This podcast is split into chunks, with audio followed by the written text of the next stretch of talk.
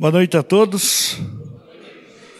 Para aqueles que não me conhecem, meu nome é Anderson, mais conhecido como Brunello. Como estou com essa missão novamente de compartilhar a palavra com você, nada mais justo de eu concluir a mensagem de domingo passado. Abra lá, por gentileza, Salmo 119. Eu acho que vou precisar de mais uns três domingos, mais ou menos, para mim concluir essa mensagem. Glória a Deus pela vida do Paulo aí, para a iniciativa dele em relação ao ensino em nosso meio. Essa questão do seminário aí, quero até enfatizar. Eu já fiz, fizemos dois, né? Foi dois? E outro foi palavra, né? Nós fizemos um lá em Gólgota, Rio Branco do Sul, com o Paulo. E de fato é muito esclarecedor. E eu louvo a Deus pela vida dele, porque muita coisa que eu tenho entendido e tem me incentivado a buscar e conhecer, foi através de trocar ideia com ele, conversar com ele. Despertou muito interesse em relação a conhecer a história da igreja e tal. Uma coisa que eu vejo que eu estou 18 anos no Evangelho, 18 para 19 anos. Tive um momento envolvido com missões na Jocum. Aí depois fui ordenado pastor de jovens uma igreja cuja denominação é Batista, em Rio Branco do Sul. Porém, eu vejo que por um bom tempo fui privado de coisas que a gente acha que é irrelevante, que é desnecessário você conhecer, principalmente no quesito de conhecer a história da igreja. Saber os nossos fundamentos, os rudimentos a qual eu e você precisamos caminhar eu vejo que isso é muito importante, então quero incentivar você. Um incentivo que eu dou, talvez aqui muitos já tenham escutado muito falar sobre teologia reformada, amém? Algo normal, está sendo falado aí direto aí. Né? E se você ainda não buscou se interar sobre isso, incentivo você, conheça, busque mais. Né? Busque se esmerar, conhecer os pais da igreja, conhecer todo o lado ortodoxo do evangelho, das sagradas escrituras, para que você não seja uma pessoa levado como menino, jogado de um lado para o outro, através de ventos de doutrina. Esse não é o nosso objetivo, principalmente como comunidade Gólgota. Eu louvo a Deus por essa comunidade, louvo a Deus pela vida de muitos que aqui estão, a qual nós temos buscado ter essa coerência, esse entendimento, entender que o Espírito habita em nós. Amém? E que o Espírito ele tem uma liberdade para agir na minha vida, com base naquilo que eu me encho e busco conhecer das Sagradas Escrituras. Então, como eu falei na mensagem passada, eu sempre acreditei que não havia limites para o Espírito Santo. Que o Espírito Santo ele ia muito além daquilo que estava contido na palavra, ponto que eu afirmei várias vezes sobre isso.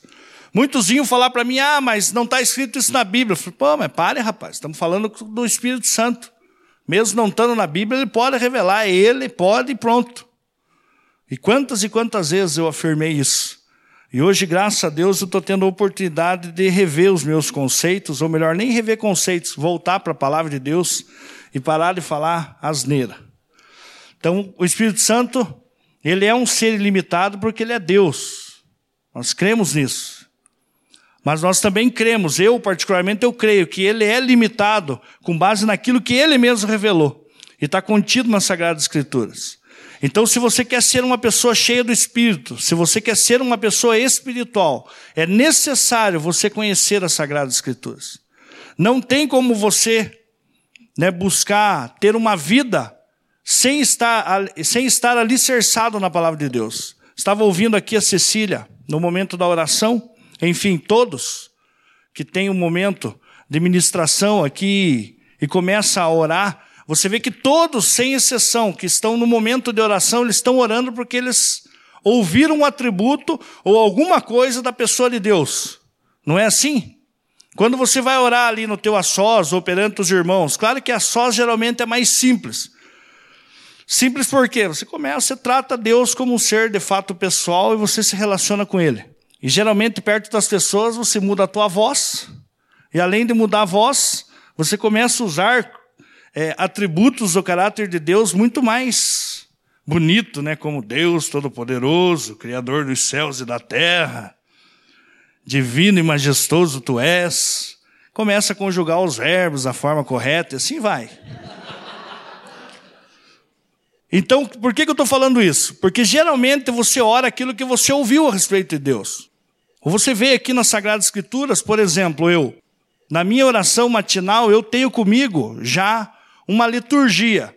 Eu sempre oro agradecendo a Deus do fato de eu estar acordado, do fato de eu levantar, eu já algo desfruto em mim, que é o que está contido lá em Lamentações 3, versículo 22 e 23.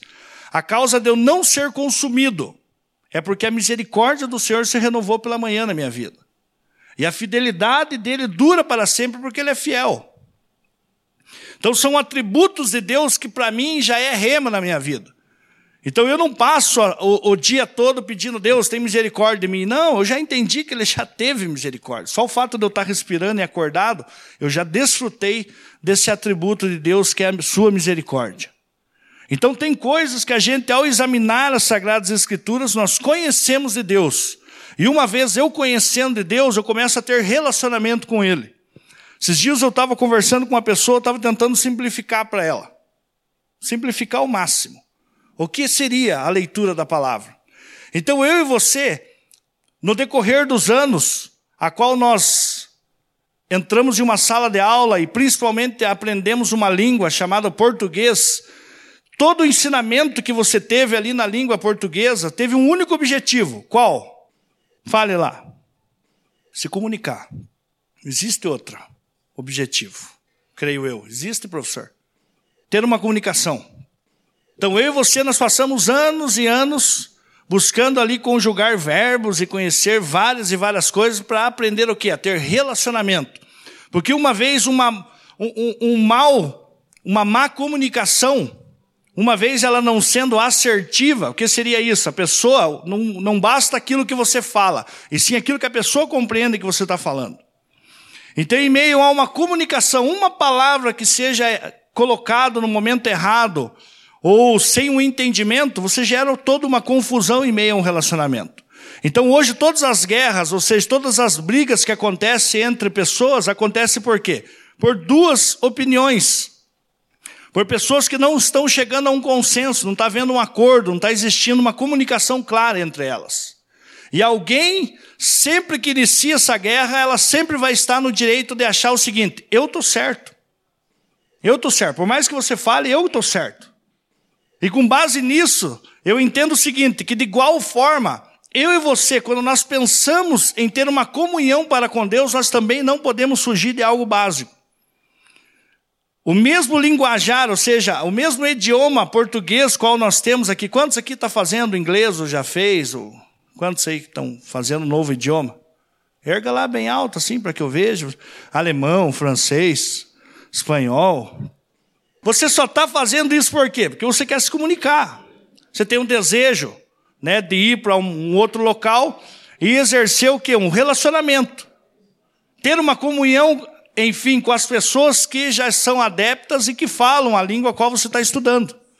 Então, de igual forma, eu e você precisamos entender o seguinte: eu e você, nós somos claros em crermos que nós precisamos ter um relacionamento com Deus.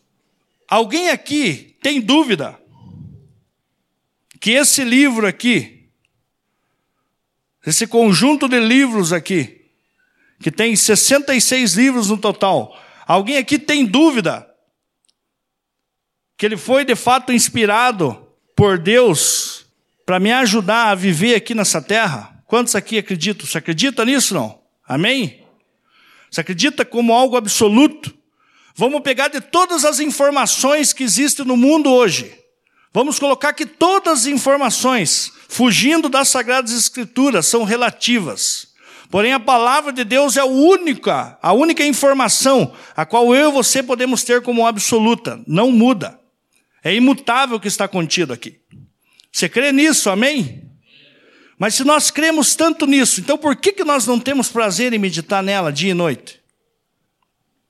Se eu e você temos ela como algo absoluto, por que, que é tão triste a gente parar e ter um momento de devocional, falar, não, hoje eu vou me dedicar na palavra.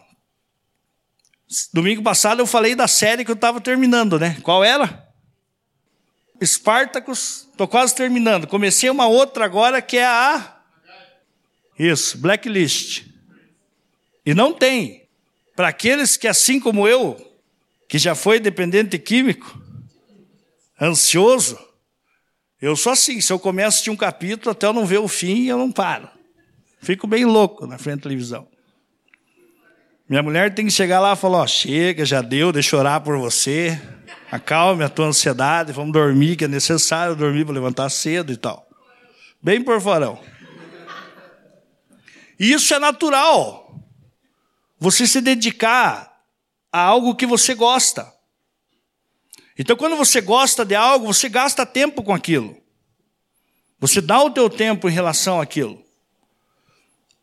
Aí você pega Mateus 6, quando Jesus ele começa a falar a respeito do reino dos céus, e ali algo que me chama muita atenção, não lembro bem onde está o versículo, mas está no, no capítulo 6, ele fala que aonde está o teu coração, ali está o teu tesouro.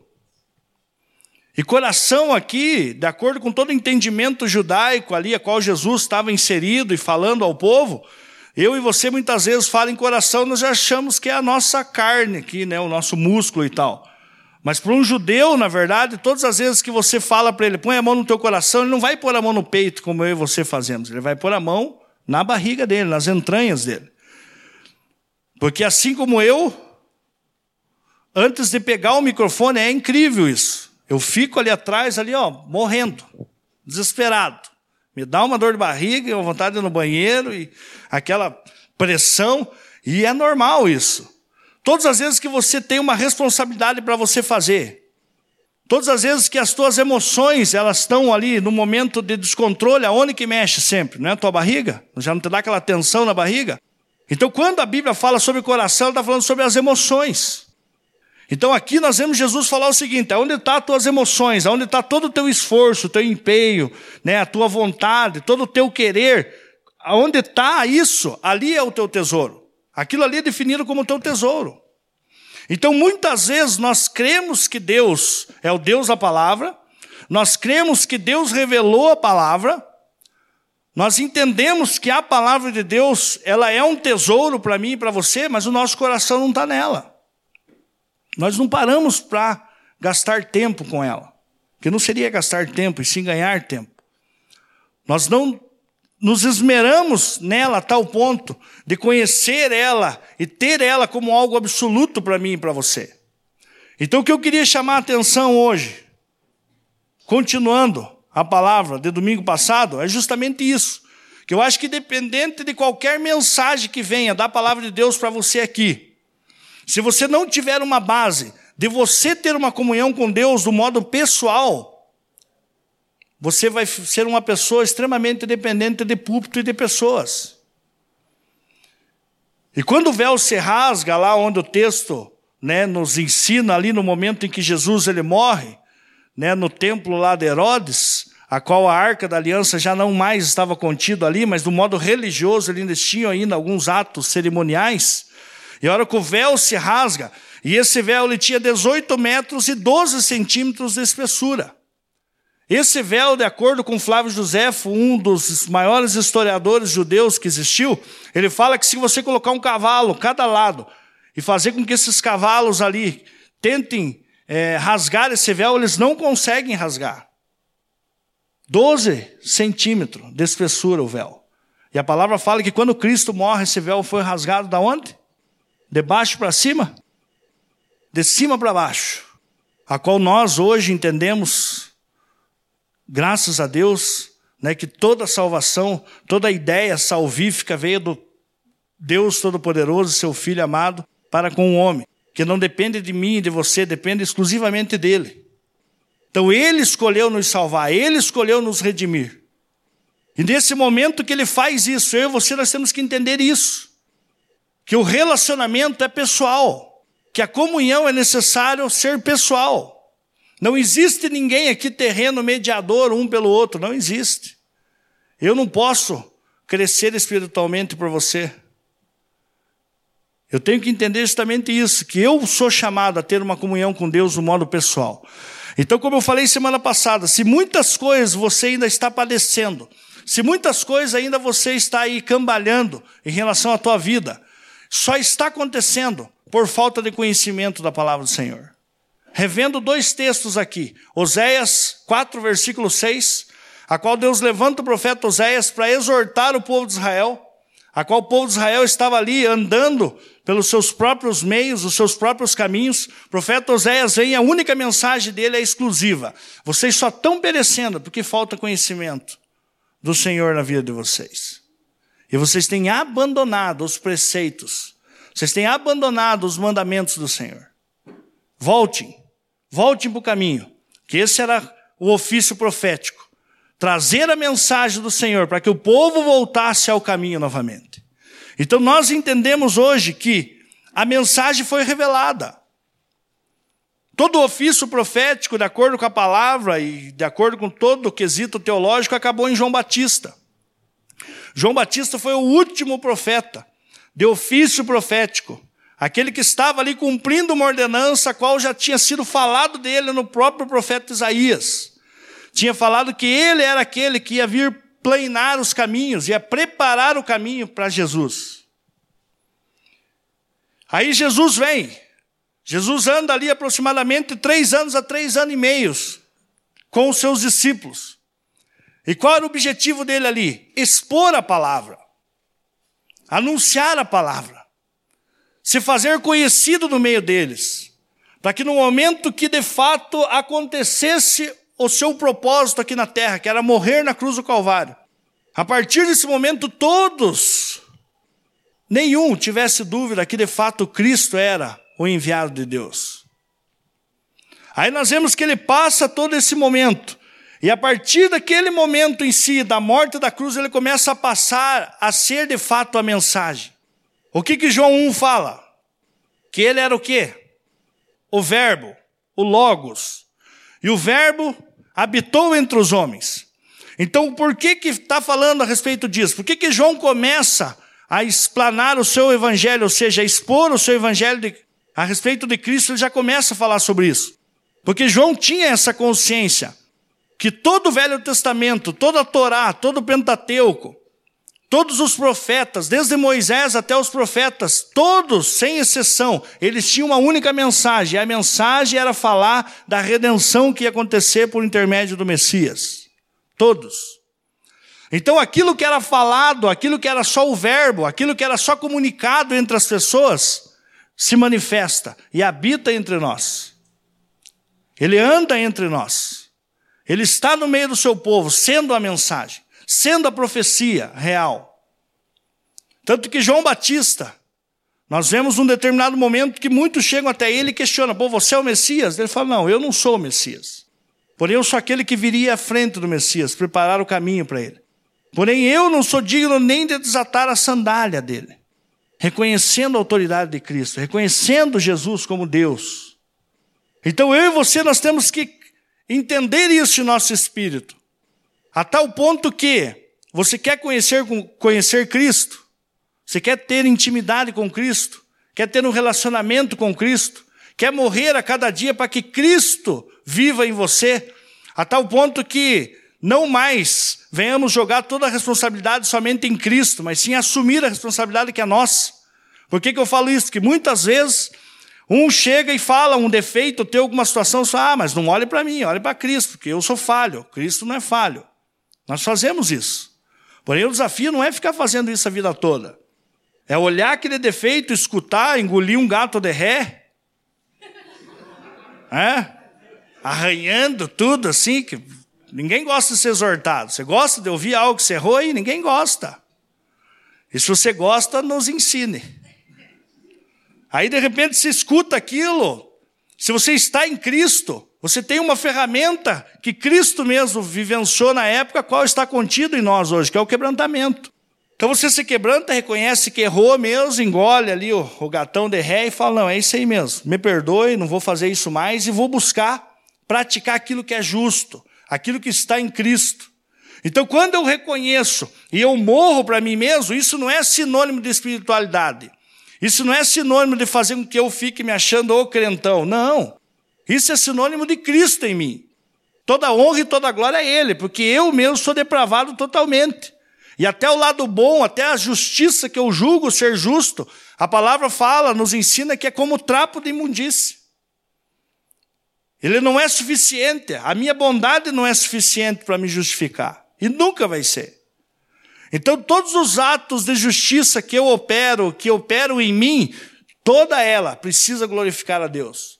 Toda ela precisa glorificar a Cristo. Então, como que eu vivo isso? Como que hoje, no meu dia a dia, nós não só entendemos, mas começamos a praticar isso no nosso dia a dia? Conhecendo as Sagradas Escrituras. Então está aqui contido, Cristo está aqui. Tudo que você precisa saber de Jesus está aqui. Uma vez eu falei aqui, torno a falar, Hebreus 11, fala sobre fé, isso? Abra lá, por gentileza.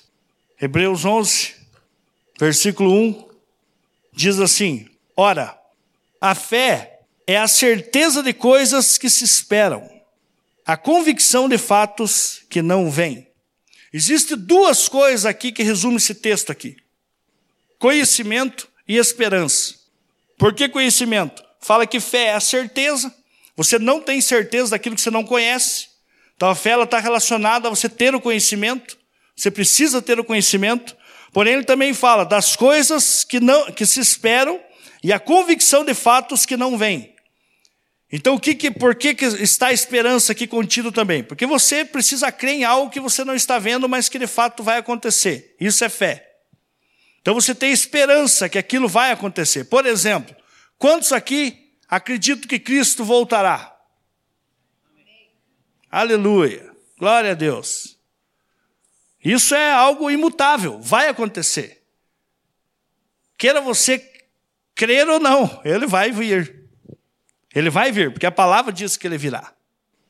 Então isso é o que? Precisa brotar em nosso coração com base na palavra uma esperança. Porém, nos dias atuais, o que, que tem acontecido? Por falta de conhecimento, isso, quesito de estudos, pode procurar mais. Aproximadamente em 1906, onde começou um avivamento numa rua chamada Tal, chamada Azusa, lembra disso? Não? Alguém já estudou sobre isso? E ali começou todo. Os irmãos calvinistas chegam a tremer aqui já. Meu Deus, se acalme. Se acalme. Se acalme, em nome de Jesus, não vou ter que repreender já aqui na frente dos outros. Porém, essa manifestação do agir espiritual, a qual ficou muito fundamentado no quesito de um misticismo, e não naquilo que era coerente com as Sagradas Escrituras, começou muito além do que isso. Começou na própria Igreja Católica com a renovação carismática. Os carismáticos começaram antes todo um mover a qual eles acreditavam piamente no nos agir, agires do Espírito, ou seja, nos dons espirituais, os nove dons que está contido lá em 1 Coríntios 12, se eu não me engano, fala dos nove dons ali. E não só com base nisso, eles começaram a buscar e começaram a dar espaço para a glossolalia, ou seja, a oração em línguas, e ali eles começaram a fazer algo básico. Fechar isso aqui e deixar isso aqui de lado. E vamos só buscar o Espírito Santo, porque ele está em nós. E vamos nos encher dele. Ali era vigílias em cima de vigílias, morros, matos e gravetos pegando fogo, leão se manifestando e povo caindo pro chão. Coisas que eu estou falando que eu vivi isso, tá, gente? Com muita vergonha no coração falo isso, mas eu vivi isso e vivi bem. Fiz coisas que se eu contar para vocês, não é possível, fiz. Cheguei a levantar o aleijado da cadeira de rodas, você vai andar nem que seja na marra hoje. Mesmo que você não creia, eu creio. Eu sei que a fé que eu tenho em Deus, mesmo você não crendo, você vai andar hoje. E fiz, ele, arrastei ele para o meio da igreja, que até hoje ele olha para mim e fala: hum, Teu passado te condena. E ao passar dos anos, Aquilo ali foi criando uma proporção a qual nós estamos vendo hoje aí, gente. É pano do abençoado que leva uma facada e acha que o sangue dele é mais poderoso que de Cristo. No lugar de dízimos e ofertas já é trízimo, porque nós temos que dar para o Pai, para o Filho e para o Espírito, senão não é suficiente. E tantas outras coisas que têm entrado dentro da igreja e um modo tão sutil tem olhado para a cruz e tem falado assim: não foi suficiente o que você fez na cruz. A tal ponto que essas coisas a qual nós estamos praticando aqui nos ajuda a ter uma comunhão com Deus. Nos ajuda a ter um relacionamento com Deus. E, gente, eu vou falar para vocês sem medo nenhum. É obra do Satanás isso no nosso meio. Porque tudo que aconteça, por mais milagre que seja, que aconteça todos os dias, se não tiver fundamentado nas Sagradas Escrituras, considere tudo isso como obra do diabo. Não tenha medo de achar isso. Porque o nosso fundamento precisa estar contido aqui. Então, se você começa a estudar toda a história, você vê o porquê das cinco solas, uma delas está lá, sola escritura, ou seja, somente a escritura, porque Martinho Lutero ele teve essa né? Na verdade, veio para ele que usou como um fundamento. Porém, claro que todos os amantes da palavra e que consideram a palavra de Deus como sendo algo de suma importância para mim e para você, já todos que vieram antes dele já viveram. Tem muitos homens que viveram a palavra de Deus. Mas Martinho Lutero marcou a história devido a vários fatores a qual a briga que ele comprou na época, 500 anos atrás, e esse fundamento do somente a Escritura é fazer com que eu e você entenda isso. Que não existe nada que vá além daquilo que está contido aqui. Que convenhamos, gente, já não é fácil de viver o que está aqui. Imagina você ainda ficar esperando do Espírito Santo que ele te revele algo novo. Falou, então o senhor espere, deixa eu viver o que está aqui, que o senhor mesmo já revelou. Dessa outra revelação eu vivo numa outra vida, talvez um, Só falta achar isso, né? Então, que eu e você nós temos que ter no nosso coração isso. Isso precisa ser resolvido. Então, você quer ter comunhão com Deus, quer ter relacionamento, quer ter uma intimidade com Deus, quer parar de ter confusão na tua mente em relação a, a, a questões teológicas ou até mesmo questões de ensino, leia as Sagradas Escrituras. Então, coisinhas básicas que nós muitas vezes padecemos. Tem gente que até hoje que acha que Elias foi arrebatado numa carruagem, que subiu os céus numa carruagem. Sabia que tem gente até hoje achando isso? Eu sei que está aí, cri-cri. Vai e procure, você vê se está lá. Até hoje tem gente achando que Dalila que cortou o cabelo de Sansão. Vá procurar lá, leia, conheça a história. Mas o que, que acontece com isso? Nós ouvimos falar. Porque quem está pregando parte do princípio que é um pastor, é alguém que foi ordenado, é alguém que teve todo um quesito litúrgico para ele estar onde ele está, então ele não vai falar asneira. Ele vai falar algo que vai me abençoar, e o que ele está falando precisa me abençoar. Aí você sai do culto, glória a Deus, que palavra abençoada. E mexeu só na tua alma, não confrontou você em nada. Aí passa você a semana inteira novamente se esvaziando. Não vendo a hora de chegar no domingo no posto de gasolina chamado Comunidade Gólgota, o Batista, seja o que for, para você se encher novamente e passar a semana se esvaziando de novo. Porque tá a tua comunhão está restrita só nas palavras que falam. Aí, como você quer ser mais espiritual no que domingo, aí você tem um outro benefício a teu favor: YouTube. Aí você vai lá, passa a semana inteira no YouTube vendo vídeo de pastor pregando, de gente falando. Você fica lá. E tem, gente, não vou mentir para vocês, não. Tem muito material bom ali. Muito material bom lá. Mas você fazer desses meios a tua única comunhão com Deus, ah, não. Não é esse o caminho. Ele quer ser um, ele quer se revelar a você do modo pessoal. Ele conhece você. Salmo 139, versículo 15 em diante, ele fala que lá na barriga da tua mãe, ainda no momento que você estava só em substância, informe ainda, ele já conhecia você. Tua mãe nem sabia que sexo que ia ser o abençoado. Ele já sabia. Sabia até o nome. Você vai ser o Alan. Você vai ser o Paulo. Hum? E tem mais ainda. Tem gente que acha que Deus que mudou o nome de Saulo para Paulo. Esse que é o pior de tudo. Isso que me mata. E afirma ainda nos púlpitos, porque Deus fez isso. Saulo era a época de trevas. Era o maior. E Paulo, o menor. Foi depois da conversão dele. Ache para mim, mande para mim lá no meu Face, por gentileza. Façam isso. Me ajude. Lucas 24, do versículo 13 ao 35, algo que me chama atenção, até para reforçar isso que eu estou falando. Existe um momento onde Jesus, ele está andando após a sua ressurreição, no mesmo dia, domingo. Ele está andando num período aí de 11 quilômetros de Jerusalém, numa caminhada a qual nós entendemos, porque está aqui relatada nesse evangelho de Lucas, que fala a respeito do caminho de Emaús. Lembram desse? Já leram esse texto? Aí fala de dois porfarão ali, perdidão, andando, conversandão ali, todo triste, falando: pô, veja, Jesus chegou, prometeu, falou que ia fazer um monte de coisas no nosso meio e que o objetivo principal dele era resgatar todo o povo de Israel, fazer se tornar uma nova nação, né, uma nação toda poderosa. Aí começam ali a se questionar, todo triste. Jesus aparece no lado deles e nota essa tristeza.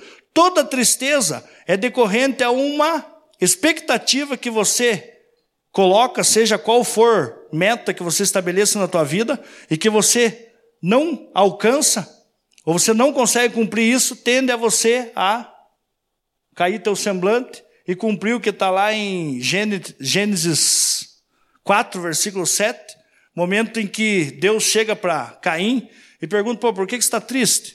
Não é certo que se tivesse feito o que é bom e agradável aos meus olhos, você não ia estar tá aí bem? Mas como você já procedeu mal, está aí. Está vacilandão agora, com essa, essa cara triste aí, todo tristão. Então a tristeza, ela vem justamente decorrente a isso. É uma expectativa que você estabelece em tantas coisas, a quando você não cumpre aquilo, você tende a se entristecer. Então nós vemos dois aqui que colocaram uma expectativa, e essa expectativa era uma expectativa errada. Aí o porquê que eu falei lá de Hebreus 11, versículo 1? Porque aquilo que nós estamos chamando de fé, aquilo que nós estamos fundamentando a nossa fé, isso está levando nós a mais nos distanciar de Deus do que de fato conhecer a Deus. Por que, que eu falo isso? Então, com base em Hebreus, existem dois pontos ali a ser considerado naquele texto. Hebreus 11, 1. Conhecimento e esperança. E quando eu fundamento a minha fé, ou seja, a minha vida em relação a Deus na esperança, eu tenho uma tendência a viver frustrado. Porque expectativas são geradas dentro de mim com base na esperança, qual muitas vezes não vão se cumprir.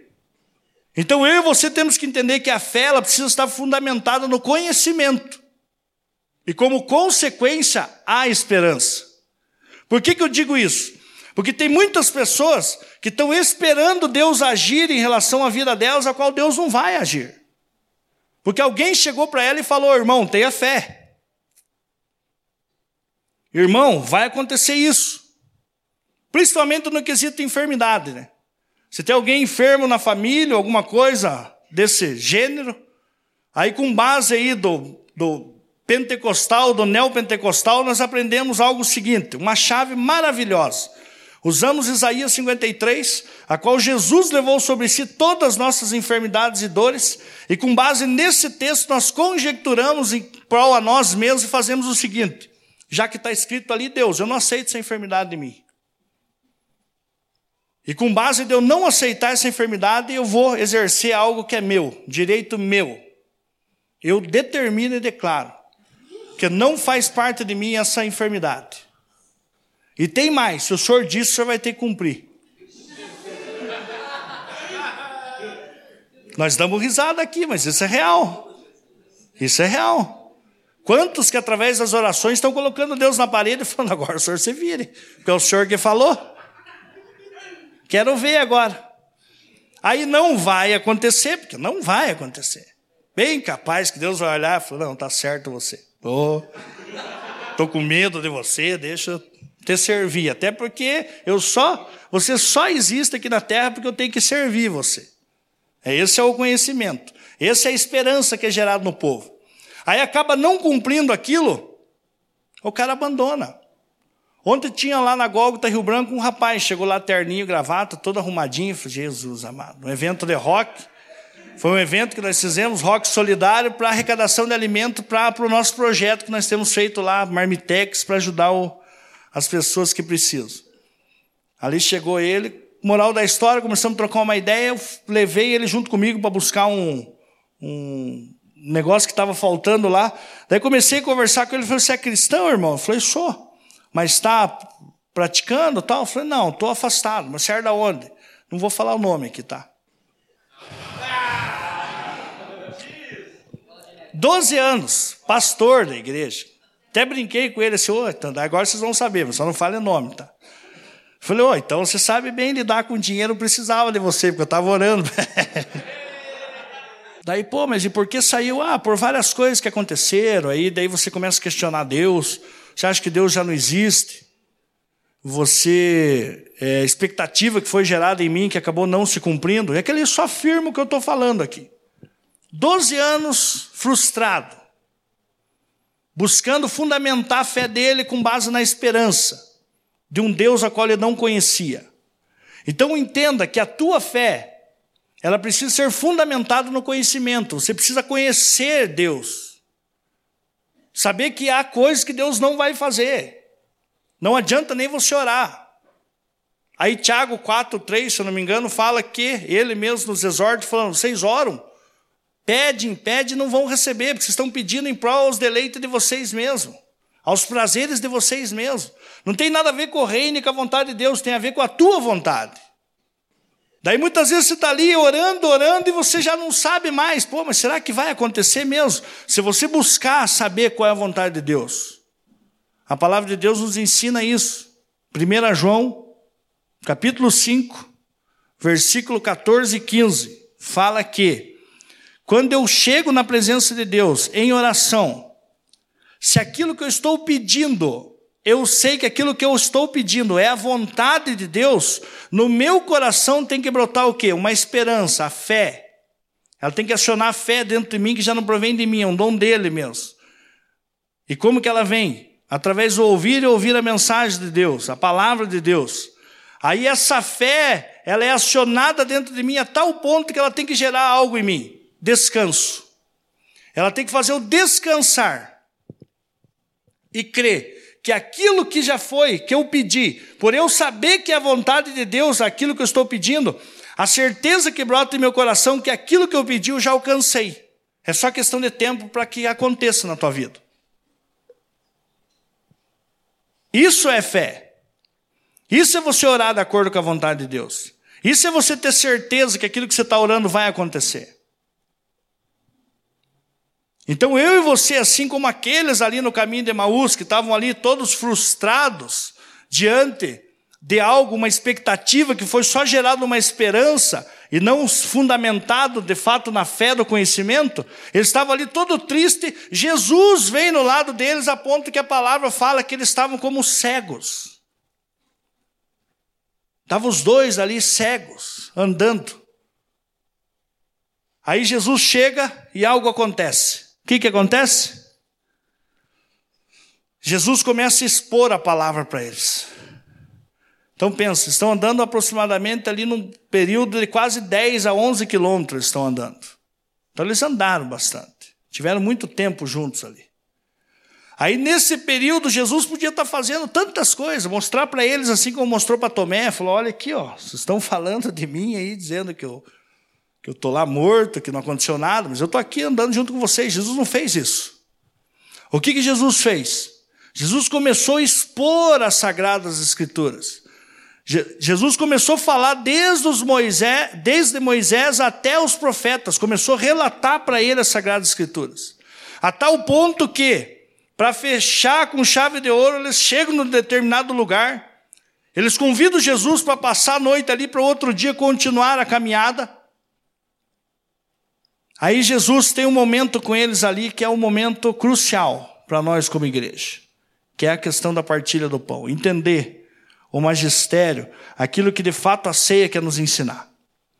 Aí nós vemos que num determinado momento, Jesus, ao pegar o pão, ele partindo o pão, os olhos deles se abriram. E eles pegaram do pão para comer, e Jesus nem ficou para comer do pão. Jesus pega e continua a sua jornada. Não vou falar agora aqui da ceia em si, mas quero falar aqui do fato de Jesus expor a palavra. Então, meu querido, eu e você nós precisamos aprender isso. A nos expor a palavra e expor a palavra em nós. E como que você faz isso? Lendo ela, buscando ela. Então, se você pega aqui, por que, que eu peguei aqui o Salmo 119 e já não, não vou falar mais sobre o Salmo 119? Mas você pega aqui, por que, que você pega o Salmo 119? Você pega aqui o total de. Quantos versículos tem lá? Quem sabe de cor? 176 versículos. Você pega mais de 100 versículos. O autor, a qual teologicamente ninguém consegue afirmar que é um salmo de Davi. Mas se chega a uma conclusão ser de Davi devido à forma dele escrever, a forma dele relatar Deus e tal. Então você pega ali 176 versículos, tem mais de 100 versículos falando da importância de ter uma meditação na palavra.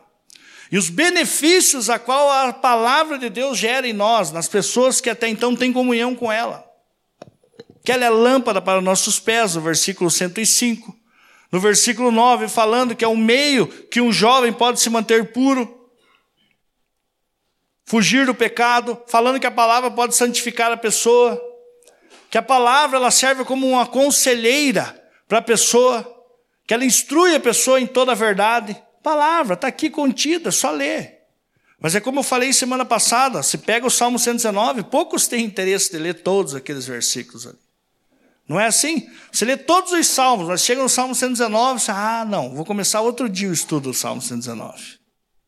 Aí esse outro dia passa um ano, dois anos, e você não leu o Salmo 119. Então eu quero incentivar você. Pegue texto por texto. Cada texto que você pega do Salmo 119, você vai para os evangelhos, você acha textos ali, a qual Jesus, a qual o apóstolo Paulo, a qual os evangelistas, todos ali você pega reforço em relação à própria palavra de Deus na nossa vida. Então eu queria deixar essa reflexão para você, porque eu acho o seguinte, que por mais que venha aqui o top of mind, por mais que venha o linguajar do Rio Branco agora, baguazão aqui, pregar aqui. Aquele que você acha que é o cara lá no, no, no YouTube lá.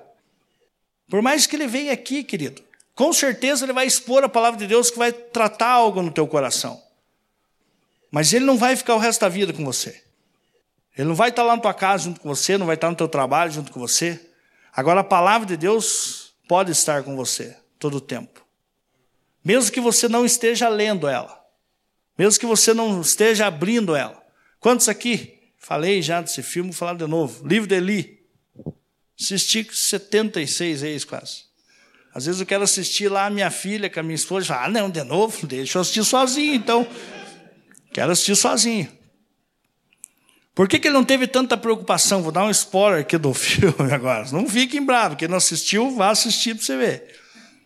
Mas, ah, agora eu já fiquei até. Não, vou ter que falar. Vou falar agora. Quem não assistiu vai assistir. Por que, que ele não se importou tanto quando foi pego a Bíblia dele lá? Por quê? Porque ele era a Bíblia. Ele era a Bíblia. Ele era a Bíblia. E eu acredito nisso. Eu acredito que é possível ser assim. Às vezes eu fico fascinado. Eu teve uma fase minha, vou, vou, vou me entregar aqui. Né, eu tive uma fase minha que eu fui fascinado pelo. Só que se acalme. Se acalme, respire em fundo, tá? É bem rapidinho, vou falar o nome dele, não é para ficar me atormentado aí. Marcos Feliciano. Sério. Agora, na verdade, claro, que eu vim para a luz, comecei a conhecer várias glórias de Deus, agora eu estou mais fã do Hernandes Dias Lopes. Pegue uma mensagem do Hernandes Dias Lopes, seja qual for. Você vai ver lá, ele abre a Bíblia, vamos lá estudar sobre a carta de Paulo aos Colossenses. Ele abre lá. Tem uma até que ele deu na conferência da Fiel, daí ele fala até sobre Paulo mesmo. Tem uma de Paulo outra de Pedro, até que são títulos do livro que ele lança. Aí, de repente, ele está lá, abra lá. Ele fala toda a história de Paulo inteirinho. Ele conta todos os textos de Paulo, ele fala tudo. E você não vê o Pertu virando as páginas da palavra. Você não vê ele, ó, agora abra comigo lá e vem aqui no texto. Eu posso ser aquilo também. Você também pode ser isso. Não que isso seja uma evidência de, de ser cristão ou espiritual, mas a probabilidade de um homem daquele ser confundido por um vento de doutrina ou fundamentar a fé dele com base na esperança e não no conhecimento é muito pouco. Então vejo que eu e você nós temos que caminhar nisso. E como eu falei do meu testemunho e do meu passado, eu vejo que tudo que eu fiz, eu fiz porque eu não conhecia, gente. Eu era responsável por 130 jovens na época. E eu lembro que eu, eu saía de casa, às vezes eu nem tinha preparado a palavra. Mas eu já dava um cutucando no Espírito Santo, já é nós. Você prepare. Já chegava, já subia no palco, já chegava para a galera ali e falou: ó, se esperte. Que hora que eu der o sinal vai ser o momento. Gente, que endemoniado isso, gente, sério. Isso é endemoniado. Não é obra de Deus nunca na vida. E aí todo aquele agir espiritual, pegava o microfone e começava aquele mover espiritual, já acabava. A mensagem que era para durar ali uns 40, 50 minutos, ou uma hora e meia, como eu estou agora, né? Ah, ia para duas horas ali o povo, paixão, já olhava um ali, o que eu sentia no coração eu fazia, era terrível, gente, terrível isso aí. Então esse sentir, esse não. Eu acredito que uma vez a palavra habitando em você, você vai sentir coisas. Até porque sentir está dentro do campo da nossa alma. Então é necessário você sentir coisas. Vai ter momentos que você vai ter vontade de chorar. Você vai ler as escrituras, você vai cair em pranto, desespero, porque algo mexeu com você. Então não estou aqui também né, fazendo apologia que é não mais a alma. A morte é a alma. Não, a alma é necessária em nós.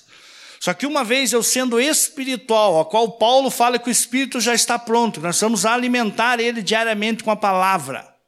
Nós temos que ser fortificado no espírito a tal ponto que no teu dia a dia vai acontecer situações que Deus ele vai falar ao teu coração.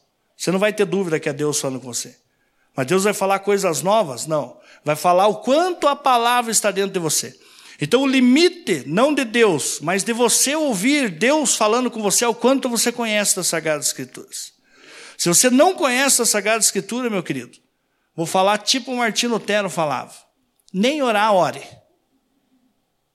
Porque se você não sabe, não conhece Deus, não sabe o que Deus pode fazer por você, e o que Deus vai fazer, o que não vai fazer, está perdendo tempo em oração. Então, antes de orar muito, que é um papel nosso, que Paulo nos incentiva lá em 1 Tessalonicenses 5,17. Fala que nós temos que orar sem cessar. Nós temos que ter uma vida de oração. Temos que ter uma comunhão com Deus diária, a tal ponto que tudo que eu orar, eu vou orar de acordo com a vontade dele, com, a relação, com o relacionamento que eu tenho com ele. Amém? Então se coloque em pé, por gentileza. Eu sei que não tem outra alternativa. Quem dera tivesse, eu ia até estar tá aqui passando para vocês, mas não existe outro meio. O meio é a Sagrada Escritura. Nós precisamos ter comunhão com Deus por intermédio dela. Conheça ela. Quanto mais você conhecer dela, mais o Espírito vai agir na tua vida. Mais o Espírito vai conduzir você aqui nessa terra. E se você tem perecido, se você está padecendo em alguma área específica da tua vida, seja na tua área emocional, na tua área é, relacional, relacionamento, casamento, você só está perecendo porque você não conhece as Sagradas Escrituras. Conheça. A palavra ensina tudo. Como você educar o filho, como você ser um bom marido, como você ser uma boa esposa, como você ser um homem né, íntegro e reto, como você ser uma mulher virtuosa, fala tudo. Tudo que você precisa, eu e você, está contido aqui. Só basta você ler. Basta você se esmerar. Né? Se dedique, dê o teu tempo. Você viu que está aí no lugar de você ficar ali horas e horas numa assistindo um filme ou fazendo qualquer outra coisa, não que você agora também não vai ter esse momento de lazer. Até porque senão eu não vou me condenar, porque eu chegando em casa eu preciso terminar a minha série lá. Mas você precisa ter tempo. Outra coisa, quantos de nós aqui passa mais tempo às vezes lendo livros, outros livros, em relação até mesmo à Bíblia, mas você não tem comunhão com a Bíblia. Eu estou fazendo teologia online e, graças a Deus, esses dias vi no Face lá uma mensagem do Augusto Nicodemos falando sobre meditação e a teologia. E foi bem para mim mesmo. Porque você acaba caindo o seguinte: ah, já que eu estou fazendo teologia, todo dia eu estou fazendo, todo dia eu estou tendo contato com conhecimento.